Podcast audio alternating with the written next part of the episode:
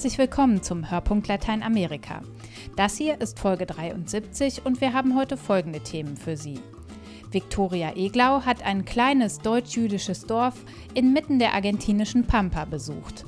Adveniat-Geschäftsführer Prälat Bernd Klaschka blickt auf den Weltjugendtag in Brasilien zurück. Interviewt hat ihn meine Kollegin Hilde Regeniter. Der Theologe Hartwig Weber berichtet im Gespräch mit Tobias Käufer über die Religion von Straßenkindern in den Elendsvierteln von Medellin. Mein Kollege Roman Krupp hat mit Kolumbien-Referentin Monika Lauer-Perez über die anhaltende Gewalt in Kolumbien gesprochen. Und damit Ihnen in den Sommerferien das Lesefutter nicht ausgeht, stellt Ihnen Thomas Völkner das Buch 16 Frauen vor.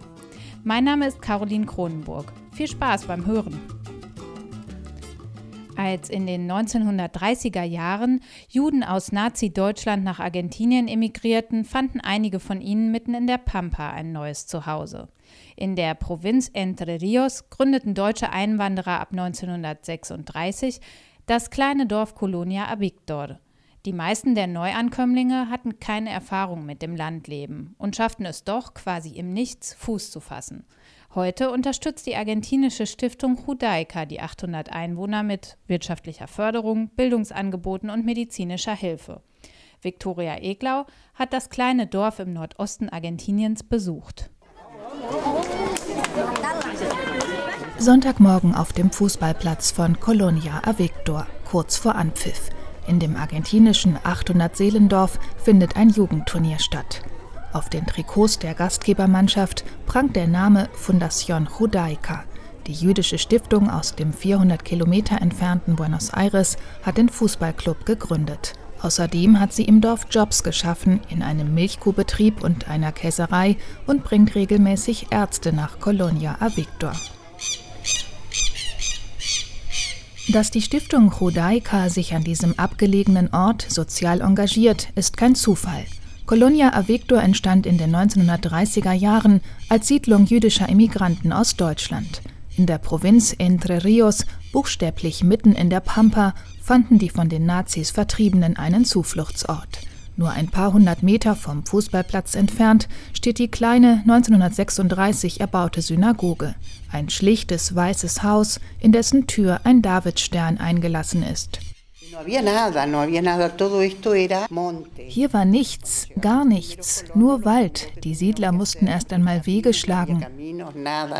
Erzählt Carmen Rosenblatt im holzgetäfelten Innenraum der Synagoge. Ihre Großeltern gehörten zu den 125 Familien, denen die sogenannte Jewish Colonization Association, kurz JCA, Land, ein Häuschen und ein wenig Vieh überließ. Die JCA hatte Ende des 19. Jahrhunderts der deutsche Baron Moritz von Hirsch gegründet, um Juden aus Osteuropa die Auswanderung zu ermöglichen. Später dann half sie Flüchtlingen aus Nazi-Deutschland. Jede Familie erhielt 75 Hektar Land, was kaum zum Überleben reichte. Die Siedler bekamen nichts geschenkt, sondern mussten das Land in jährlichen Quoten abbezahlen. Trotz des täglichen Existenzkampfes ließen die Siedler auf dem Land lebendiges jüdisches Leben entstehen. Colonia Avictor hatte keinen eigenen Rabbiner. Gläubige und des Hebräischen kundige Einwanderer organisierten die Gottesdienste. Zu den hohen Feiertagen kamen Rabbiner aus der Stadt ins Dorf. Die Siedler respektierten die jüdischen Speisegesetze, Rinder wurden koscher geschlachtet. Carmen Rosenblatts Großvater war einer der Schochets, der Schächter. Hier im Dorf gab es keinen Tierarzt. Als unsere katholischen Nachbarn sahen, wie wir die Rinder schlachteten, kauften viele nur noch koscheres Fleisch. Nur so konnten sie sicher sein, dass es von einem gesunden Rind stammte.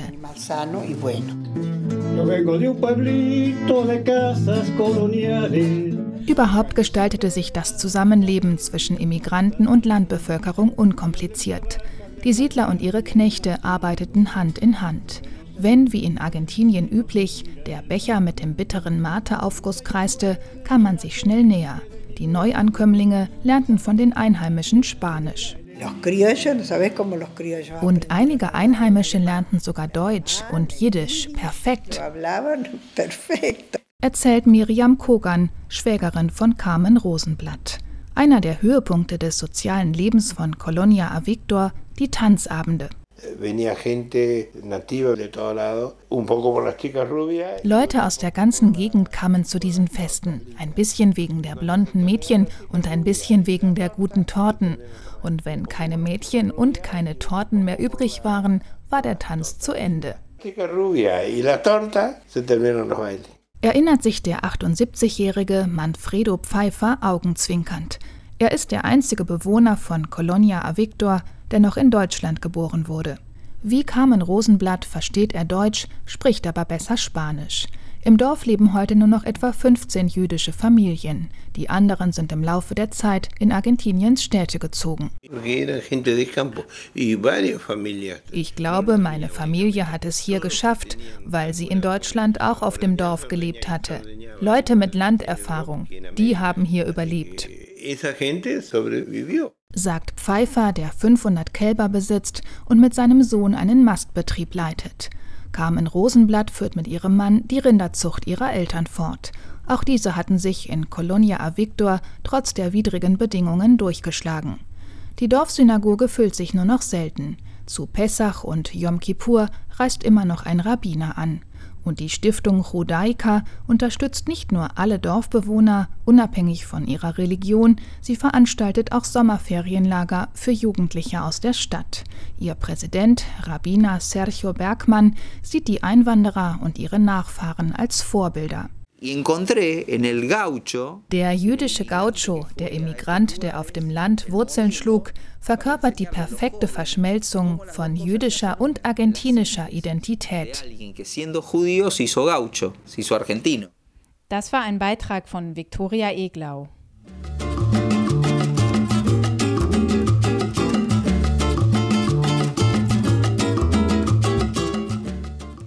Mehr als drei Millionen Pilger haben zusammen mit Papst Franziskus den Abschlussgottesdienst des Weltjugendtages an der Copacabana gefeiert. Geht ohne Furcht, um zu dienen. So lautete die Abschlussbotschaft des Heiligen Vaters an die jungen Frauen und Männer. Der Weltjugendtag ist vorbei, die Botschaft bleibt. Adveniat-Geschäftsführer Prälat Bernd Klaschka blickt im Interview mit Hilde Regenita auf den Weltjugendtag in Brasilien zurück. Prelat Klaschka, wir haben hier gemeinsam gerade die große Abschlussmesse mit Papst Franziskus und den Jugendlichen am Strand von Copacabana, Copacabana gesehen. Das waren ja Bilder, wie man sie so in Europa wahrscheinlich nicht zu Gesicht bekommen würde. Ne? Ich denke, in Europa würde es etwas nüchterner zugehen, äh, allerdings auch auf einem sehr hohen Niveau, wie hier auch. Ähm, die Begeisterung der Menschen, die sah man in den Bildern, äh, der Jugendlichen insbesondere. Ähm, diese Bilder wurden auch hervorgerufen durch die Art und Weise, wie Franziskus auf die Jugendlichen zugeht. Er spricht sie direkt an, er fordert sie ein und er gibt ihnen einen enorm hohen Vertrauensvorschuss. Das ist mir nochmal bei, insbesondere bei seiner Ansprache bewusst geworden und äh, bestätigt sie selbst in, auf ihrem Weg und das äh, spricht jeden jungen Menschen an und er spürt, das Vertrauen des Papstes setzt in mir Kräfte frei und wenn Kräfte freigesetzt werden, wird auch Begeisterung äh, freigesetzt. Ich denke, in Europa wären nicht so viele junge Menschen gekommen äh, wie hier zu Copacabana. Der brasilianische Elan und die brasilianische Mentalität kennzeichnen auch den Gottesdienst, die Freude, die Spontanität. Und das war, glaube ich, auch eine gute Botschaft für die Welt, dass hier in Brasilien die jungen Menschen in ihrem Christentum lebendig sind. Schauen wir mal auf die inhaltliche Botschaft des Papstes an die jungen Leute. Da war eigentlich jede Begegnung anders, oder? Ich habe den Eindruck, dass der Papst eine gewisse didaktische Sequenz hatte. Jede Begegnung war anders. Am Anfang hat er einen Schwerpunkt gesetzt in der Begegnung mit jungen Menschen, die von der Gesellschaft ausgegrenzt werden, mit den Excluidos, wie sie auch Aparecida nennt. Ich habe auch den Eindruck, dass der Papst viele Kernelemente der Botschaft von Aparecida beziehungsweise des Schlussdokumentes der Kirche in Lateinamerika in Aparecida aufgenommen hat, die Ausgeschlossenen, den Müll, so formuliert es Aparecida, nicht Müll sein zu lassen, sondern ihn aufzusuchen. Und er war bei Drogenabhängigen, er war in einer Entzugsklinik, die hat er eingeweiht. Da hat er einen ganz großen Schwerpunkt gesetzt. Dann gestern Abend bei den Jugendlichen hat er gesagt, geht hinaus, werdet Protagonisten der Geschichte, bleibt nicht auf dem Balkon stehen und schaut euch die Geschichte an, sondern werdet selber zu Hand Handeln in der Geschichte, geht auf die Straße. Und heute im Gottesdienst in seiner Predigt hat er drei Schritte, äh, eine typische jesuitische Didaktik, äh, den jungen Menschen, in drei Schritten den jungen Menschen gesagt, äh, geht, geht hinaus, also bewegt euch, Bewegung. Das zweite ist, bewegt euch ohne Angst. Und ohne Angst, das kann man nur, glaube ich, im letzten im Gott vertrauen und im Vertrauen auch auf sich selbst. Und das dritte ist, geht um zu dienen. Geht also um den Menschen zu dienen. Und das war äh, spirituell sehr tief. Und das gibt dann auch Kraft in schwierigen Situationen, das Dienen äh, durchzuhalten und die Präsenz des Evangeliums und die Präsenz Jesu den Menschen zu verdeutlichen. Würden Sie sagen, der politischste Moment äh, dieser Ansprachen an die jungen Leute, das war bei der Vigil, als er nämlich zum Beispiel auch die Proteste direkt angesprochen hat? Das war gestern Abend der politischste Moment und er war sich auch bewusst, dass eine Vigil einen anderen Charakter hat als eine Eucharistiefeier. Die Eucharistiefeier ist keine politische Demonstration oder Manifestation, sondern ist Feier des Glaubens. Aber gestern Abend in der Vigil hatten alle Elemente christlichen Glaubens, wie die Feier des Glaubens, wie die Verkündigung des Glaubens und auch wie die politische Stellungnahme ihren Platz. Und gestern Abend hat er ganz deutlich gesprochen, geht hinauf auf die Straße, verändert die Gesellschaft, seid kreativ, seid solidarisch, und äh, bringt euch selbst ein. Werdet nicht zu, bleibt nicht Zuschauer. Und äh, im Grunde genommen hat er gesagt, demonstriert, fordert eure Rechte ein und gestaltet die Zukunft. Im Vorfeld des Weltjugendtags hier in Brasilien ist viel geschrieben worden über Sicherheitsmängel, äh, darüber, dass das alles gar nicht funktionieren könnte. Der, der Verkehr würde zusammenbrechen. Auch während dieser Tage haben wir ab und zu solche Stimmen aus Deutschland gehört. Wie haben Sie selbst diesen organisatorischen Teil erlebt? Rio ist eine große Stadt mit sechs Millionen Einwohnern. Keine Stadt in Deutschland hat sechs Millionen Einwohner. In den Tagen, in denen ich hier gewesen bin, habe ich den normalen Großstadtverkehr erlebt. Kein Chaos. Ich habe Staus erlebt, aber in Deutschland erlebt man auf der A40 sehr viele Staus, jeden Tag, jeden Morgen, manchmal stundenlang, insbesondere wenn ein Unfall passiert ist, dann sind 10 Kilometer, 15 Kilometer Staus. Hier der normale Verkehr einer Großstadt. Zu den Ereignissen, zu den Events war der Verkehr relativ flüssig und die Jugendlichen waren sehr diszipliniert und sehr äh, kooperationsbereit, äh, um damit dieser Weltjugendtag gelingen konnte. Ich finde es auch eine enorme organisatorische und logistische Leistung aufgrund der Verhältnisse auf dem Campo de Fidei, also auf dem Glaubensfeld, wo die Abschlussmesse eigentlich stattfinden sollte äh, und es nicht möglich war aufgrund äh, der Bodenverhältnisse dieses Ganze hier äh, nach Rio zu verlegen. Und äh, bisher ist nichts Schlimmes passiert und auch alles ruhig verlaufen. Und wenn Millionen Menschen hier sich versammeln, ohne dass es zu schweren, bisher schweren Ausschreitungen oder auch Unfällen oder auch ja, Chaos kam, Chaos habe ich nicht gesehen, äh, dass es solche Situationen kam. Das bedeutet, dass die Brasilianer enorm fähig sind in der Organisation, aber auch in der Improvisation. Beides gehört zusammen und damit auch in der Flexibilität äh, auf die Situation reagieren können. Das war eine Meisterleistung. Der Weltjugendtag geht jetzt zu Ende. Was wünschen Sie sich, äh, sollen die jungen Leute, die jetzt nach Hause reisen, mitnehmen und was sollen die äh, jungen Brasilianer hier zurückbehalten als Erinnerung? Der Papst hat ja in seiner Messe die Jugendlichen ausgesandt und hat ihnen gesagt, mischt euch ein, die Brasilianer, hat er dazu aufgefordert, äh, sich einzusetzen für bessere Lebensverhältnisse hier in ihrem Land. Gestern hat er das auch nochmal den brasilianischen Bischöfen ins Stammbuch geschrieben und auch den Politikern gegen Korruption, gegen äh, ein schlechtes Gesundheitswesen zu demonstrieren und äh, die Lebensverhältnisse insbesondere der Armen zu verbessern. Ich habe selten in kirchlichen Ereignissen das Wort Arme so oft gehört wie in diesen Tagen. Sowohl Kirche der Armen wie Kirche für die Armen. Und das, denke ich, ist auch schon mal ein Schwerpunkt. Äh, und sich dafür einzusetzen. Und das Zweite ist, wenn die Jugendlichen in die Welt hinausgehen, und das muss man ja nun sagen, dass sie in die Welt hinausgehen werden in viele Länder. Ich habe den Eindruck, es waren mehr als 100 Länder hier vertreten. Wenn sie diese Botschaft mitnehmen als junge Menschen, wir mischen uns ein, wir haben das Vertrauen Jesu, denn der Papst hat nicht gesagt, habt mein, ihr habt mein Vertrauen, sondern er hat immer gesagt, ihr habt das Vertrauen Jesu. Er hat also auf Jesus äh, sich zurückbezogen. Dann, glaube ich, gibt es eine Stärkung und äh, wenn sich junge Menschen dann entsprechend organisieren und entsprechende Schritte einladen, kann das zu einer besseren Welt führen. Was nehmen Sie selbst sich mit nach Hause?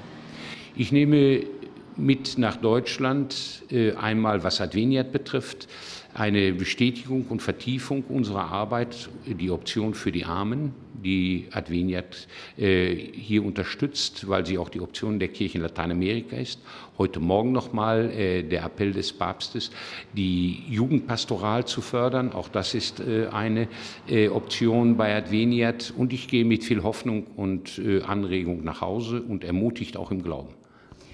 Ganz zum Schluss äh, die Frage noch, äh, jetzt ist hier Krakau als Ort des nächsten Weltjugendtags ähm, verkündet worden. Was bedeutet das? Ich glaube, man hat äh, das Land Polen genommen, einmal im Rückgriff auf Johannes Paul II., seine Bedeutung innerhalb der katholischen Kirche, äh, aber auch der Jugend äh, Polens.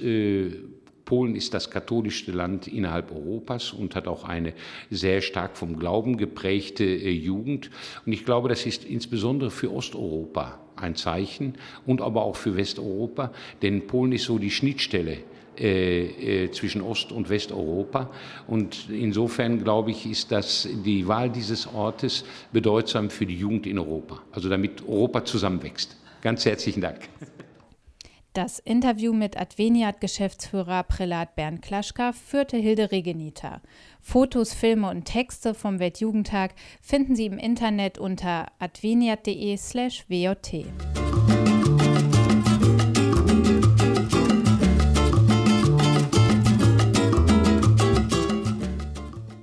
Von Tobias Käufer stammt der folgende Beitrag über die Religion von Straßenkindern in den Elendsvierteln von Medellin. Im Gespräch berichtet ihm der deutsche Theologe Hartwig Weber von der stabilisierenden Wirkung von Glauben und Aberglauben.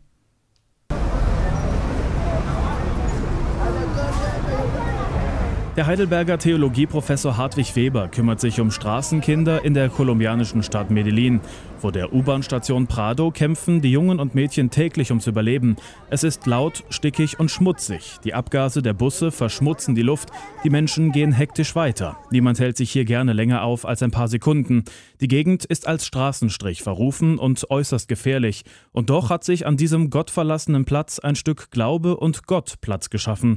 Professor Weber erklärt, wo und wie die Religion der Straßenkinder auf diesem Platz erkennbar ist. In den Kambuches, das heißt in Behausungen, der Straßenbewohner, die sie irgendwo bauen, äh, findet man viele Relikte, religiöse Relikte. Sie hängen irgendwie alles Mögliche auf, was äh, ihnen einen Schutzzauber sozusagen bietet. Sie tragen Amulette, sie ähm, beten natürlich zu Gott, zu, zu Jesus und, und Maria. Moral und Ethik gibt es auch unter Straßenkindern. Allerdings entwickelt der tägliche Überlebenskampf eine eigene Religion. Der Alltag gibt die Rahmenbedingungen vor. Also zur Alltagsphilosophie, die wir untersucht haben, gehört die Ethik bzw. die Moral, mit der Bewohner auf der Straße miteinander kommunizieren, miteinander umgehen.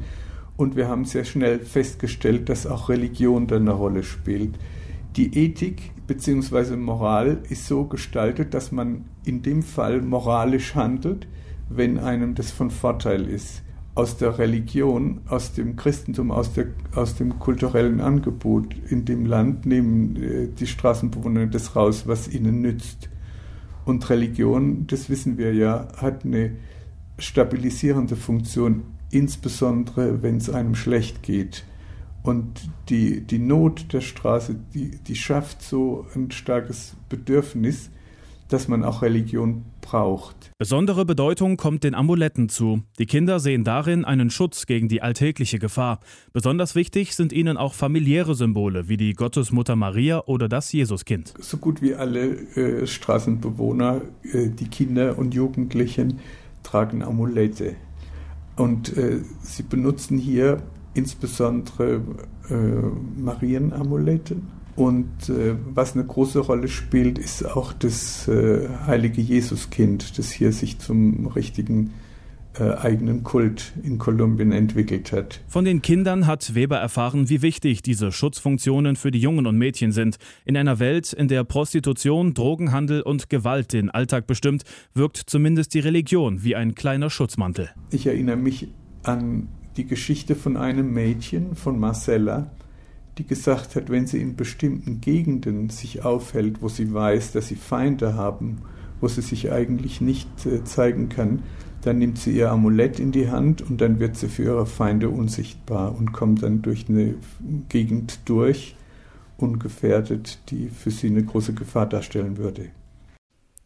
Das war der Heidelberger Theologieprofessor Hartwig Weber in einem Beitrag über die spirituellen Aspekte im Leben von kolumbianischen Straßenkindern.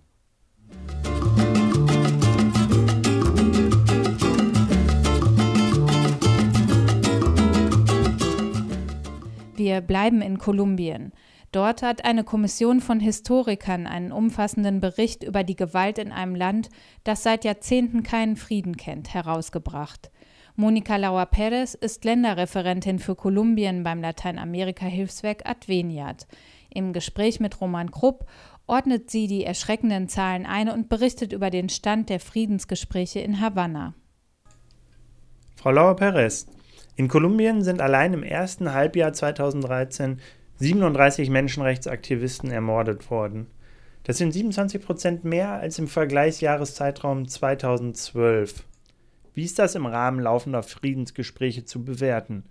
Wie ist die aktuelle Situation der Gewalt in Kolumbien?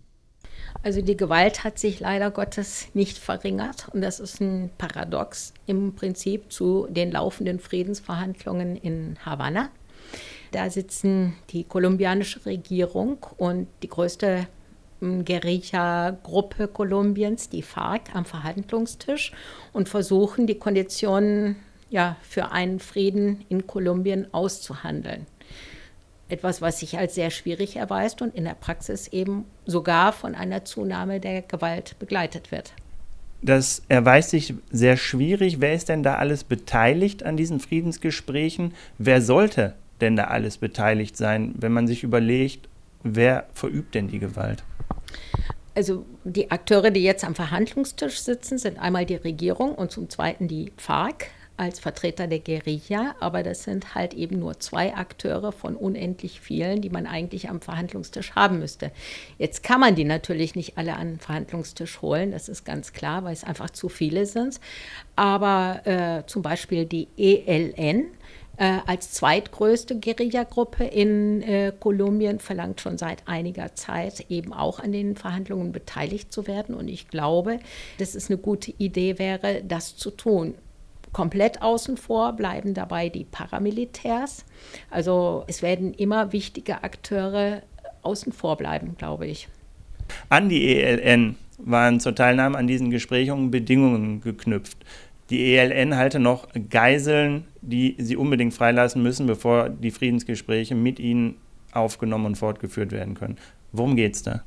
Also ganz Vordergründig geht es zunächst mal um eine Geisel, um einen Kanadier, der seit etwa einem Jahr von der ELN festgehalten wird. Und das war die Bedingung, dass also dieser Mensch unbedingt freigelassen werden muss. Und mittlerweile hat sich die ELN auch dazu bereit erklärt, die weiteren Geiseln, also über das Schicksal der weiteren Geiseln, äh, ist noch nichts Definitives bekannt, obwohl man gehört hat, also das ist jetzt eher gerüchteartig, dass auch diese freigelassen werden sollen in absehbarer Zeit.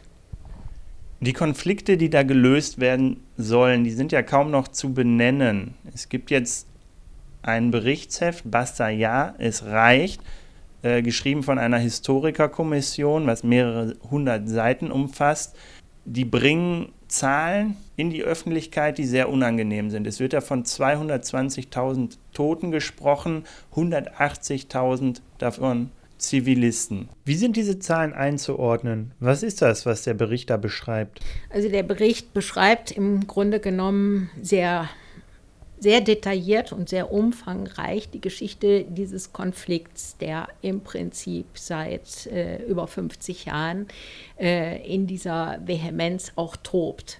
Ähm, es ist sehr schwierig zu sagen, wer ist schuld daran. Also das ist etwas historisch Gewachsenes. Menschen, die keinen Zugang haben zu Gesundheitsversorgung, zu Bildung, also die tatsächlich ausgeschlossen sind von dem, was man äh, Menschenrechte nennen könnte, die wurden ja durch, durch die Guerilla angeblich vertreten in den Anfangsjahren.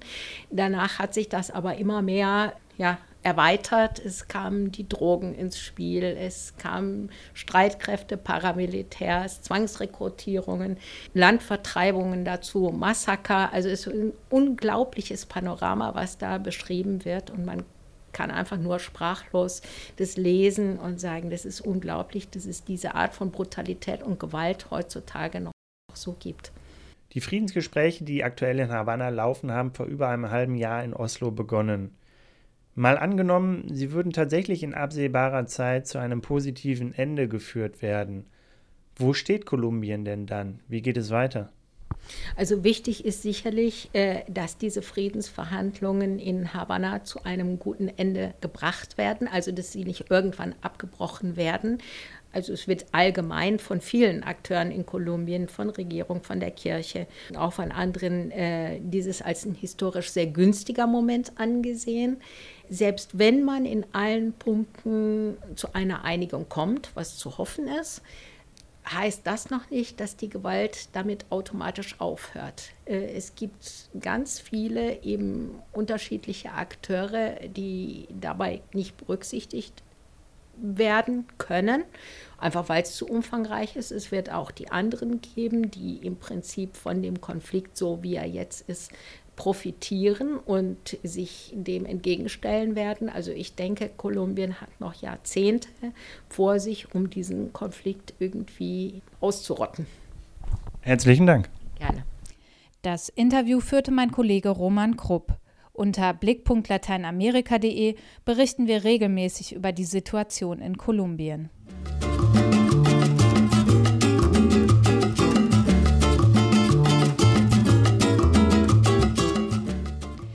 Nicht nur Sachbücher, sondern auch literarische Texte können einen realen Ort beschreiben.